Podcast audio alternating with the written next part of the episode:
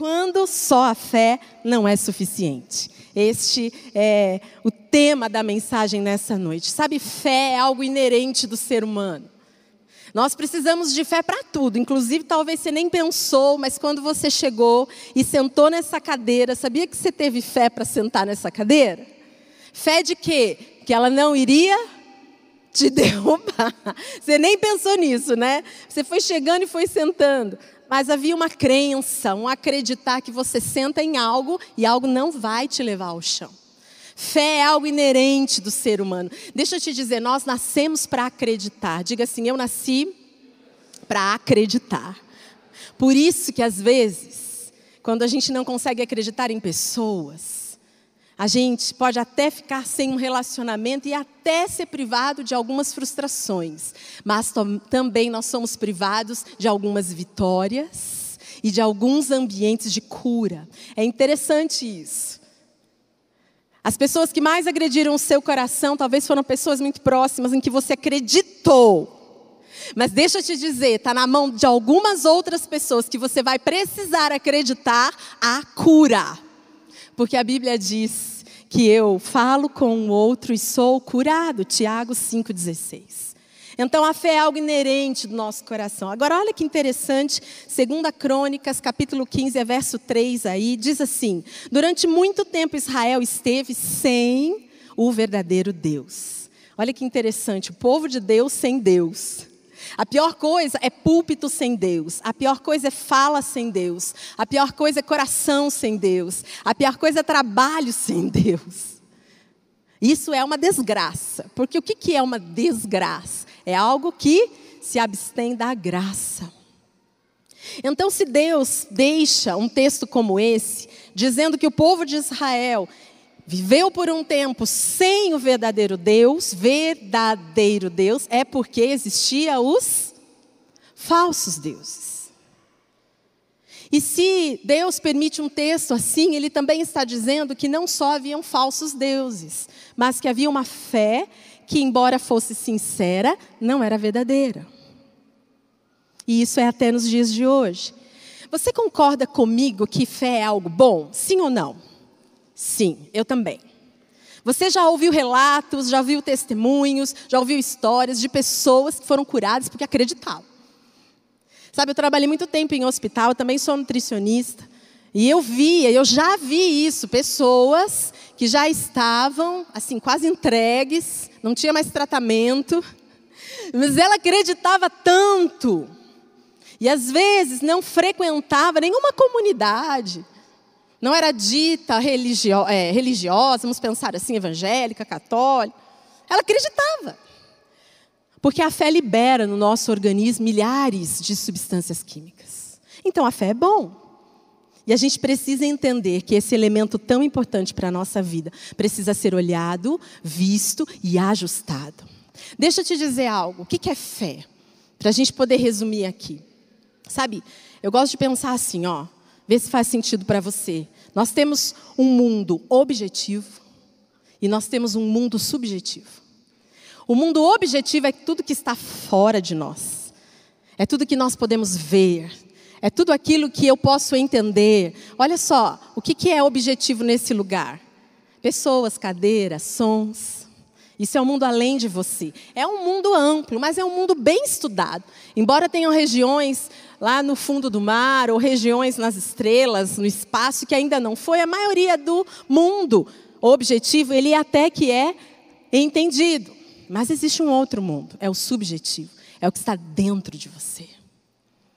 E esse mundo é muito pouco entendido e ele é um mistério. Agora, o que é fé? Fé é exatamente aquele ponto que vai praticamente unir o subjetivo ao objetivo.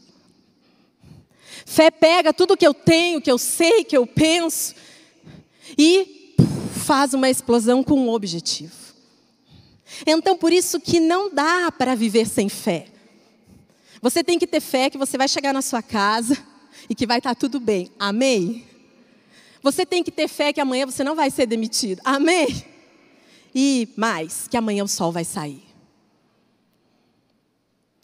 Então, como nós sabemos muito pouco de dentro do homem, eu já quero começar dizendo para você que quando Deus teve uma ideia maravilhosa, como cantamos aqui na hora da ceia, enviar Jesus, Jesus não veio só para ser o nosso Salvador, mas ele veio para entender os mistérios do mundo subjetivo dos homens. Deixa eu te dizer algo. Jesus tem o um mapa do interior de cada pessoa, porque um dia ele foi como eu e como você. Jesus foi 100% homem, 100% Deus. Jesus sondou todos aqueles lugares mais inescrupulosos. E até hoje ele está lá do lado de Deus, à destra de Deus, dizendo: É isso mesmo, Pai. É assim que a gente sente, Pai. Você acredita nisso? Amém? Ele é o teu intercessor. Então nós sabemos que Jesus, o fato de ter vindo à terra, ele sondou as profundezas e revelou os mistérios da alma. Agora eu gosto de pensar uma outra coisa. Sabe o que é isso aqui? Uma Bíblia. Talvez você tenha uma na mão. Uma vez eu vi um teólogo dizendo, eu gostei demais dessa expressão, ele disse que a Bíblia é a geografia da alma. Uau! Aqui tem mapas de relevo, de rios, mapa político da sua alma. Por isso que nós precisamos ler a Bíblia, entender a Bíblia. A fé faz então essa interface nesses dois mundos. É tipo assim: eu tenho um anseio de algo. A fé me diz, eu tenho um anseio de algo, mas a fé me coloca para buscar esse algo. Entendeu? Todos nós aqui sentados essa noite temos um anseio de algo. E o que me faz procurar esse algo é fé. E talvez você tenha entrado aqui pela primeira vez, você já buscou tanto. Você já bateu em tanta porta, você já foi a tanto lugar, você já deu tanto dinheiro, você já leu tantas coisas. E você, vamos pensar assim, não está errado de tudo, porque você está numa busca. Eu quero te dizer que essa noite você vai encontrar. Amém, igreja? Eu quero dizer, igreja da cidade, filho dessa casa, que tudo que você também está buscando, você vai encontrar. Porque a nossa fé está em Jesus. Por isso, nós não podemos viver sem este ambiente de interface. Agora, será que essa fé que nós temos ela é suficiente, como diz o tema dessa mensagem? Será que ela é salvadora? Não precisa me responder, você tem fé? Não precisa me responder em quem? Onde ela se baseia? Você já pensou que você pode estar sinceramente errado? Você já pensou que você pode ser sincero na fé errada? Infelizmente, muitas pessoas boas e sinceras depositam fé em alguns lugares. Pegue no seu esboço e vamos lá. Primeira coisa, algumas pessoas depositam a fé a si mesmo. A si mesmo. Provérbios 28, 28, o texto vai dizer: quem confia em si mesmo é Leia aí comigo. Quem confia em si mesmo é insano. Está com uma insanidade. A Bíblia diz: maldito o homem que confia, não é no homem o outro, no homem eu. A Bíblia diz que o coração, do coração procede um veneno mortal. Uau! O pior veneno que você pode tomar é o que talvez tenha no seu próprio coração.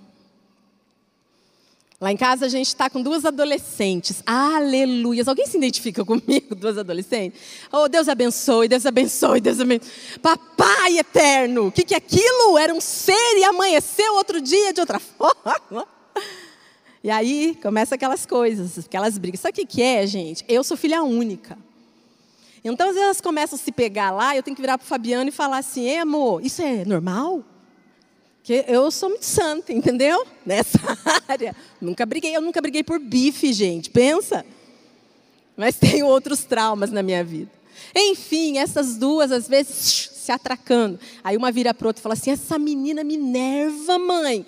Essa menina me deixa fora de si. Eu digo assim: olha, ela não tem poder de trazer nada sobre aquilo que você já não tem.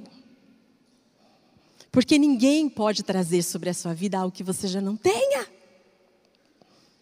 Ela pode, às vezes, tocar em algo que não está curado em você, e aí. Você já conversou com alguém que do nada você disse uma coisa que, olha, não era agressão, não era nada, e a pessoa virou um bicho?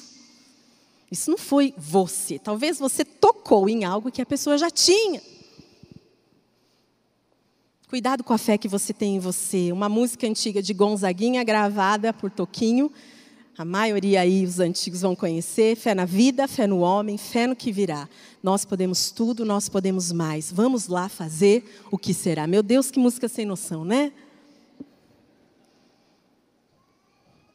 O que há de errado nela? Só uma coisa. Eu posso sim todas as coisas, mas é naquele que me fortalece. Só isso. Filipenses 4:13.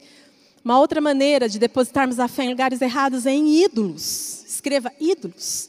1 Coríntios 10, 14, o texto vai dizer: Por isso, meus amados irmãos, fujam da idolatria. Queridos, nessa noite, eu preciso alinhar com você o conceito de idolatria. Olha aqui para mim.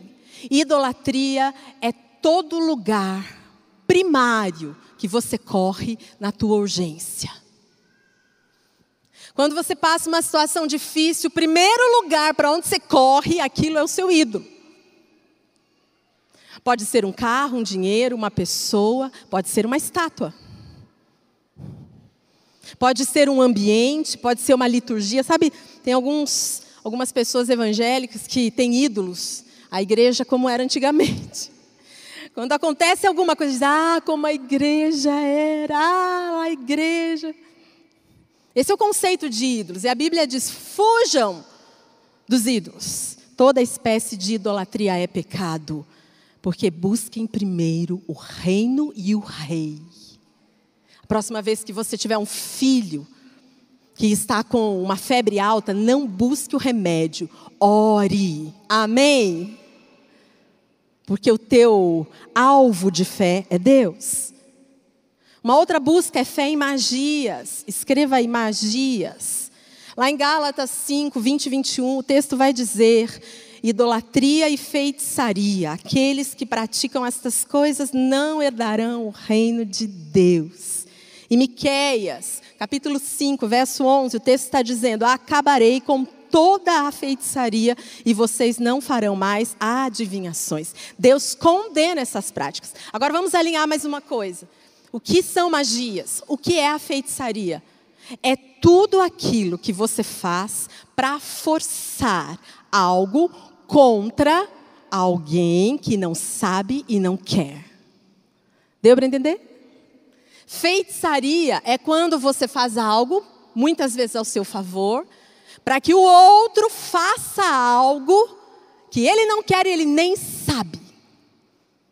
Então, muitas magias não, não, não são feitas em terreiros de umbanda, não são feitas na frente de uma bola de cristal. Muitas magias são feitas dentro das nossas casas, porque toda feitiçaria começa com manipulação. Eu ouso dizer a você se você é uma pessoa que manipula algo para conseguir algo de alguém que não quer, você é um feiticeiro. Uau, forte, né? Sou eu que estou dizendo, não. A palavra de Deus diz que a feitiçaria é como a arrogância e que a rebeldia é como a idolatria. O fato é que o Brasil é um lugar que habita um místico religioso muito forte Todo mundo aqui conhece alguns ambientes: horóscopos, cartomancia, quiromancia. Eu não sei onde você já foi buscando algo, mas são lugares místicos. Encontramos pessoas no Brasil que exprimem, por exemplo, lá no norte, tocar numa corda, ou vai para a Bahia e pega uma fita para se livrar de um mal olhado. Muitos recebem um passe no centro e depois vão receber água benta em outra igreja. Alguns querem uma oração forte na igreja e daqui a pouco dá uma olhadinha em diferentes canais de televisão. Alguns que põem um saquinho de sal atrás da porta ou bebe um gole de água do Rio Jordão. Outros querem incenso e os cristais e ainda recitam uma reza bem decorada atrás de um calendário de bolso. E para garantir, põe um galinho de arruda bem debaixo dos lençóis para que haja sorte. Deixa eu dizer algo: o que, que há de errado com tudo isso? Como eu disse, que há de errado com pessoas que praticam isso? Olha aqui, não há nada de errado nesse sentido. Eles estão buscando uma fé. Mas essa fé não é suficiente. Talvez você esteja dentro dessa igreja, você já teve um encontro com Jesus, mas ainda você busca algumas coisas. Você precisa fazer algumas coisas. Tem alguns filhos de Deus que fazem assim: eles têm que ler a leitura, eles têm que. E a leitura Bom Dia Jesus, o próprio nome do livro diz: Bom Dia Jesus. Para que você não leia a leitura Bom Dia Jesus uma hora da manhã. Apesar que seria bom dia, né? Vamos botar 11 horas da noite. É para ser lida de manhã. Mas tem algumas pessoas que fazem assim: puxa, não deu para ler leitura, não deu para ler a Bíblia. Aí no, durante o dia ela bate o carro. Na cabeça dela vem assim: sabia, não li a Bíblia. Sua vida não é pautada no que você faz. A sua vida é pautada no que Ele faz. Amém? Aleluias. O problema destes ambientes todos de espiritualidade é quem fomenta esse sistema de religião que leva o povo a amuletos de fé e desvia-nos daquilo que é exatamente o foco direto e puro do Deus de amor sobre a nossa vida, Jesus Cristo. João 15, 5, você conhece o texto? Pois sem mim vocês não podem fazer coisa alguma. Você pode dizer isso? Vamos lá? Pois sem mim vocês não podem fazer coisa alguma, não posso fazer nada. Jesus está dizendo isso. Ou, anote aí, fé em religião. Já falamos um pouquinho sobre isso. Tiago 1, 26 e 27 vai falar sobre sistemas e dogmas. É um texto forte. Diz assim: Sua religião não tem valor algum. A religião que Deus, o nosso Pai, aceita como pura. Você pode ler o restante comigo? Como pura, imaculada é esta: cuidar de órfãos e das viúvas.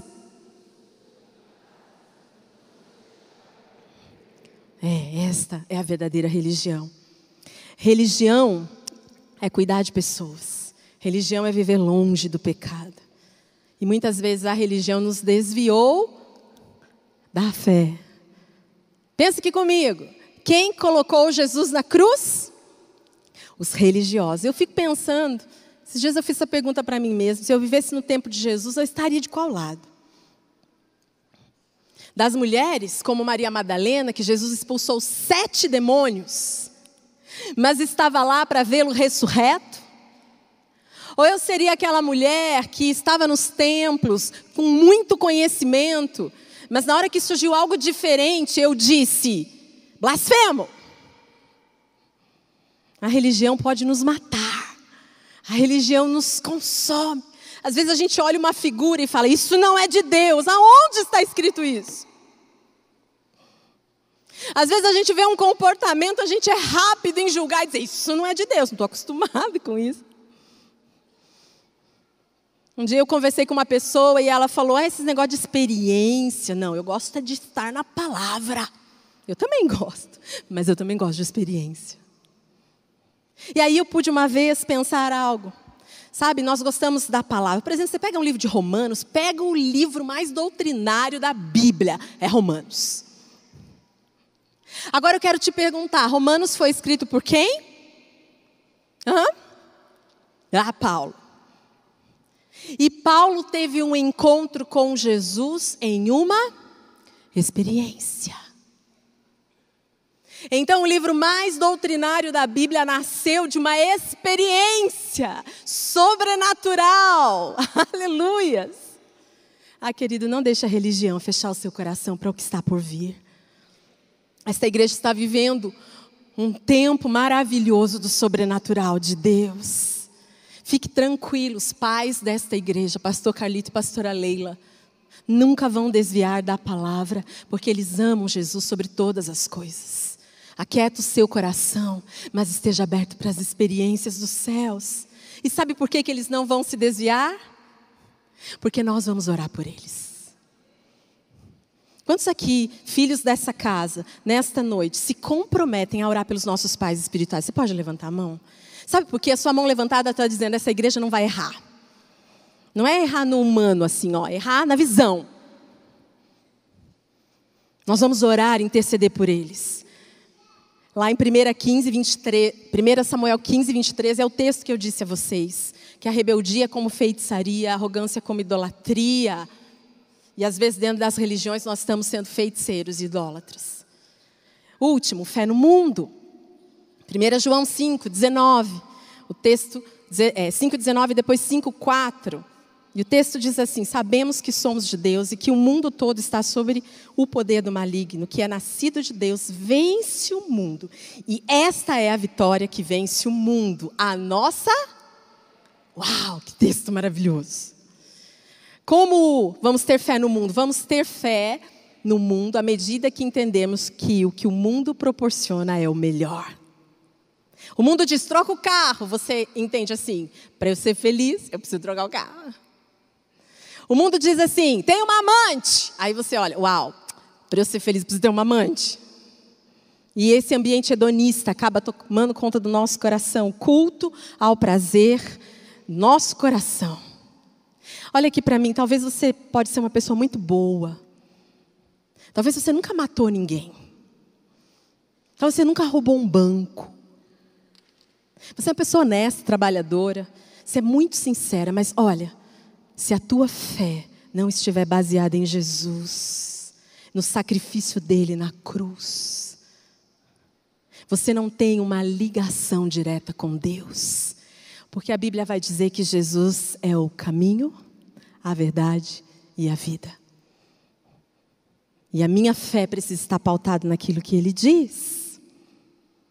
Atos 4:12, eu amo esse texto. O texto diz assim: Não há salvação em nenhum outro, pois debaixo do céu não há nenhum outro nome aos homens, dado aos homens, pelo qual devamos ser salvos. Olha que interessante, Deus não é místico ou mágico, Deus é uma pessoa, Deus é relacional. Eu quero pensar algo com você antes de darmos continuidade aqui. Fé é o reflexo do nível de confiança que eu tenho no alvo dela. Vou falar de novo. Fé me mostra o quanto eu confio no alvo da minha fé. Essa confiança no alvo da minha fé me leva a um relacionamento, porque eu confio. Com quem você se relaciona normalmente? São pessoas que você Confia. Quem você leva para dentro de casa? Quem você põe para dormir dentro da sua casa? Normalmente, pessoas que você confia. E deste relacionamento é que nascem as crenças. Então, muitas vezes, a gente tem uma fé em algo, uma energia, uma força, que eu não sei nem quem é. Eu não me relaciono. E isso não, o fato de eu não me relacionar com o alvo da minha fé faz com que eu não faça perguntas. Pensa numa coisa que Jesus ama: perguntas. Jesus nos fez muitas vezes igual aquela criança de dois anos, sabe? Ah, por quê? Ah, por quê? Ah, por quê? Ah, por quê? Até chega uma hora que você fala, é porque sim. Só que Jesus, ele responde todas as suas perguntas. Pode fazer. Pode, pode fazer a experiência.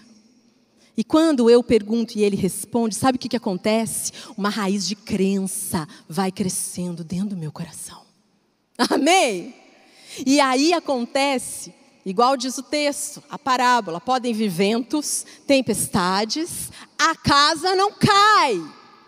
Porque a minha vida está ancorada no alvo confiante da minha fé. Amém? Amém. A confiança leva a questionamentos que trazem raiz. Olha, Bill Johnson diz algo interessante. Ele diz assim: a fé não é a ausência de dúvida, mas é a presença da crença verdadeira. Interessante.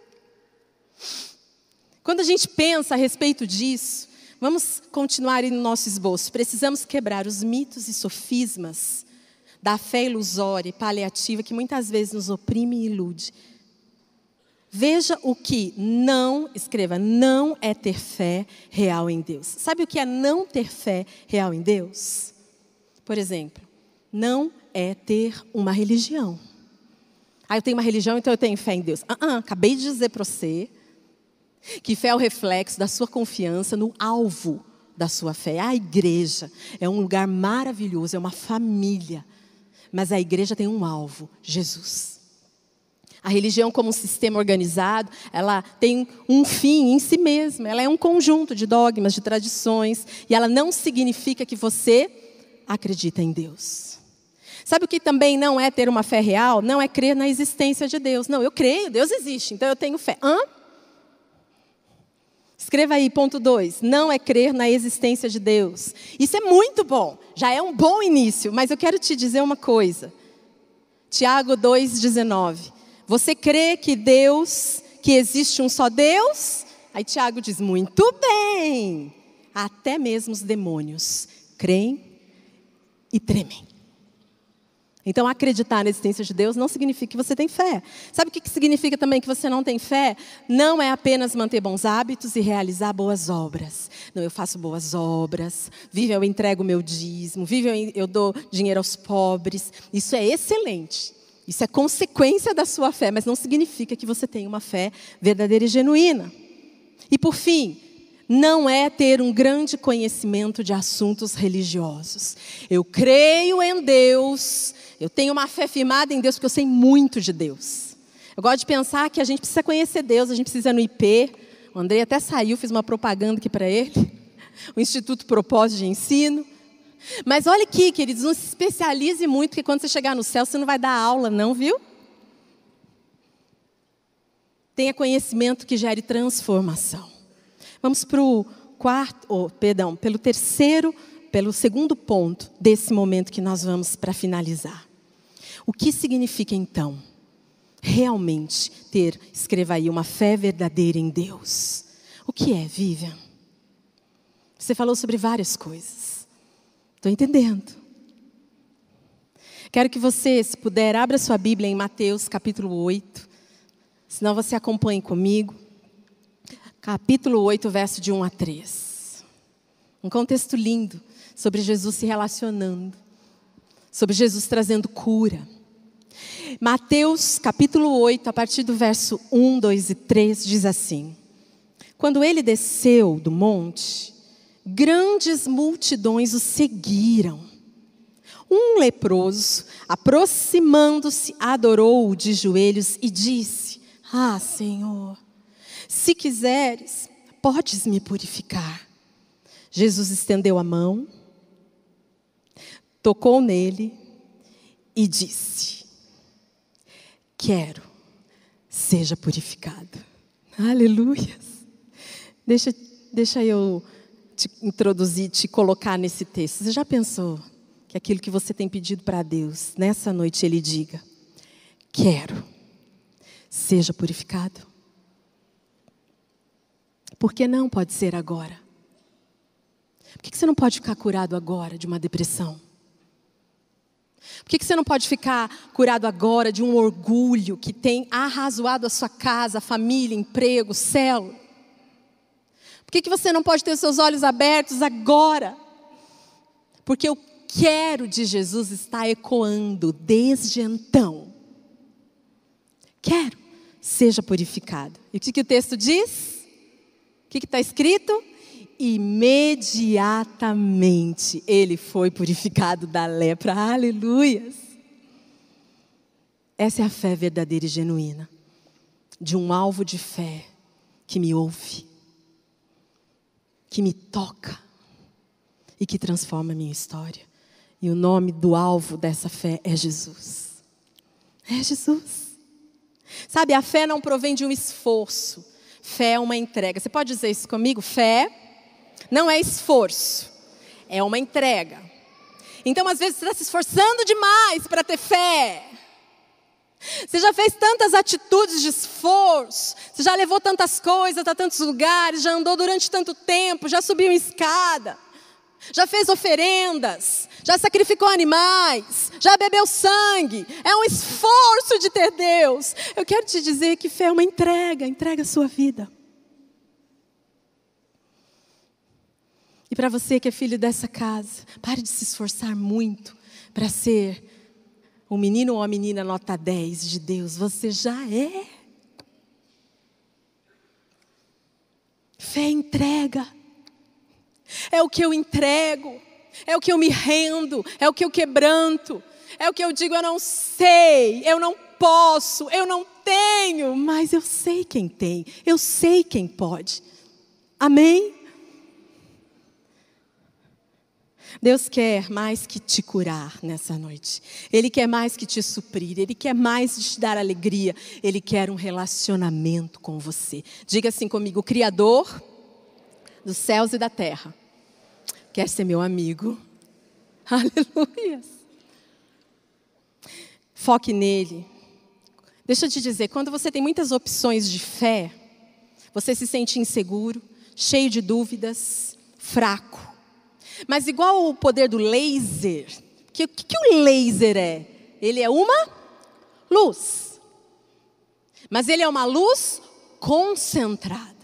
Sabe, se você vem aqui na igreja da cidade, você é muito bem-vindo. Mas de manhã você vai em outro lugar, na sexta-feira você vai em outro lugar, a sua fé está toda dividida. Eu quero te dizer que sua fé está fraca. Eu ouso dizer isso para você. Porque a sua fé tem que ser concentrada num só alvo para ela ter poder de laser em você, para ela separar juntas e medulas, para ela separar carne e espírito, entende? Pergunte, ouça, estabeleça uma intimidade. Sabe, alguém acredita muitas vezes em você. Olha aqui, sabe o que, que transforma a sua vida?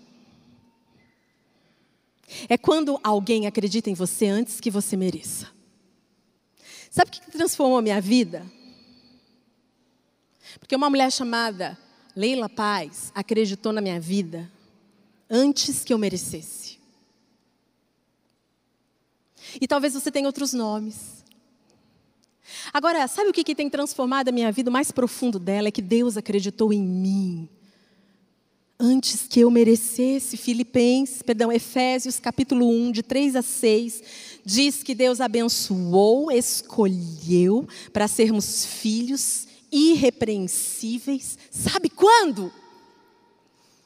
Antes da fundação do mundo. Uau! Antes de todas as coisas serem formadas, Ele te escolheu. Antes de você merecer, Ele te escolheu. E Ele disse: Vem aqui, eu quero que você seja meu filho. Eu quero que você seja minha filha. Então vamos lá. O texto de Mateus nos ajuda a entender algumas coisas. Primeiro delas, nos ajuda a entender que é reconhecer quem de fato você é. Escreva você. O texto vai dizer no verso 1: um leproso. O que era um homem leproso? Era um homem impuro e que precisava de purificação. O texto ele, ele não floreia, ele diz um leproso. Você sabe que naquela época, um leproso, ele era totalmente rejeitado por tudo. Tinha até o lugar onde ele morava. Mas o fato aqui é que ele era contaminado. A primeira coisa que, quando eu entendo o movimento de Deus na minha vida, esse texto me diz que para eu ter uma fé verdadeira, eu preciso entender que eu sou um pecador, que eu preciso de ajuda. Romanos 3, 23. O texto vai dizer: Pois todos pecaram e estão destituídos da glória de Deus. Quando Adão e Eva pecou, e nós nesta igreja seguimos a Bíblia e acreditamos em tudo que está escrito nela, ela é o nosso laser. Não temos outra literatura. Temos livros que nos abençoam, mas ela é a única. É a única. Quando Adão e Eva pecaram diante de Deus, desobedeceram, Ali houve um romper e o espírito deles foi separado. E a partir de então, todo filho e filha de Adão nasceu com um espírito morto. Eu e você somos filhos e filhas de Adão. Nascemos sem a consciência de Deus, sem relacionamento com Deus. Então Jesus veio para trazer vida ao nosso espírito. E hoje isso é vivificado em você. Todos pecaram. Sabe, um dos nossos grandes problemas é acharmos o que realmente não somos. Mas existe muito orgulho, muita vaidade dentro do nosso coração. Olha aqui, só podemos colocar Deus na vida quando reconhecemos a nossa pecaminosidade, nossa incapacidade de nos salvar, nossa situação de carência e de uma ação divina. Você já ouviu isso em algum lugar? Você tem um rombo para se sentir amado dentro de você e Deus é o tamanho desse rombo e ainda sobra. Ele te ama. Dois, o texto em Mateus nos ajuda a reconhecer quem de fato Deus é. Aquele leproso olhou para Deus e disse assim: Senhor, e essa palavra Kyrios, que significa esse Senhor, significa Deus soberano, aquele que tem todo o poder e toda a autoridade e que está na posição maior na minha vida. Ele disse: Senhor, se quiseres, pode me purificar. Em nome de Jesus, eu quero te dizer: não existe outro Senhor soberano. Não há mais ninguém diante de todos que devemos prestar contas. Estava falando ali, quando o Andrei estava fazendo a ceia, que Deus ele só vê tudo por inteiro. Tudo que é metade, Deus não consegue enxergar. Então, quando Ele olha para a sua vida, tudo que está em metade, meia boca, assim, Ele nem vê. Amém? Mas se você tem Jesus, quando Deus olha para você, Ele vê a integridade e a completude do Filho dele em você. Não existe outra revelação. Romanos 3, 24, o texto vai dizer: sendo justificados gratuitamente por Sua graça, por meio da redenção que há em Cristo Jesus, Deus o ofereceu como sacrifício para propiciação, mediante a fé, pelo seu sangue demonstrado e pela sua justiça. Queridos, sem derramamento de sangue não há remissão de pecados.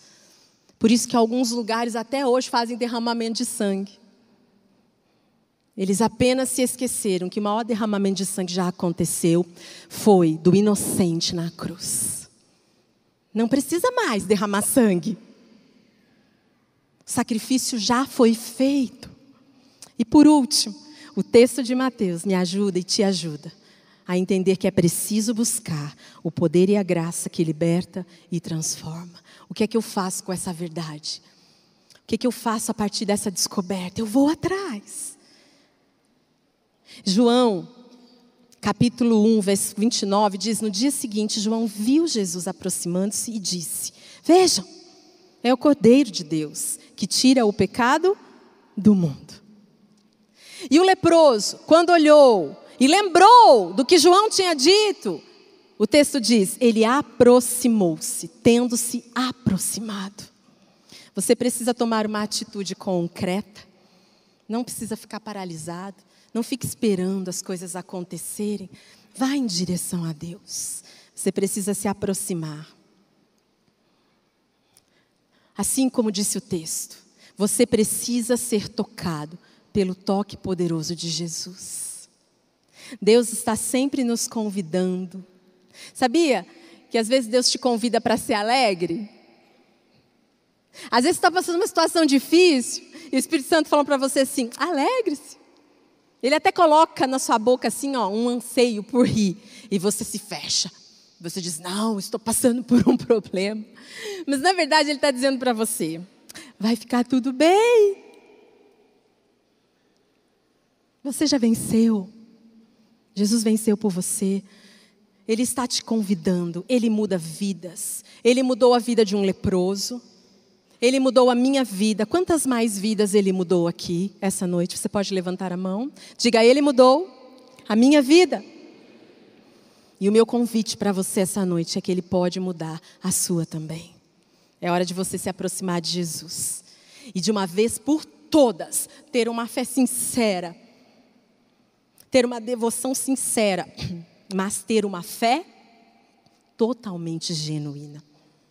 João 1, 11 e 12. Você pode ler comigo? Vamos lá? Veio.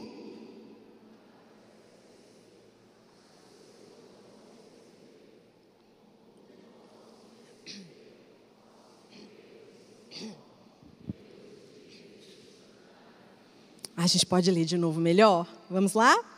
Veio para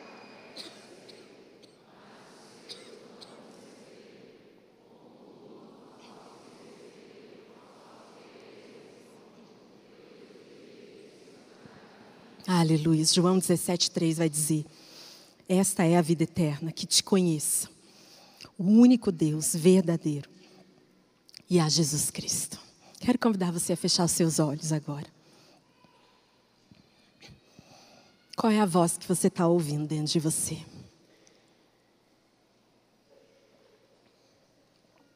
Quais foram os movimentos que foram startados nesse lugar? Desde que você entrou aqui. Eu não sei você, eu amei cada canção que cantamos. Eu amo ceia, eu amo testemunhos. Eu amo o desafio de entregar em adoração que eu tenho.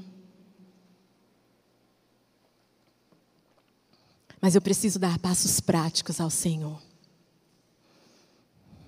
A minha primeira conversa é com você, que chegou aqui essa noite, como talvez o último destino, antes de você até fazer uma bobagem. Você diz: Eu vou lá. Mais uma vez eu digo para você: Jesus não está aqui para te acusar. Ele não veio no mundo para condenação. Ele veio no mundo para salvação. Ele só consegue ver o que é perfeito, eterno, completo em você. Ele não vai apontar seu dedo. Ele quer te salvar. E talvez você viveu em ambientes com fés tão sinceras. E hoje talvez esteja pensando, por que, que tanto tempo fui enganado? Não pensa no tanto tempo que você foi enganado, pensa no tanto tempo que você vai viver a partir de hoje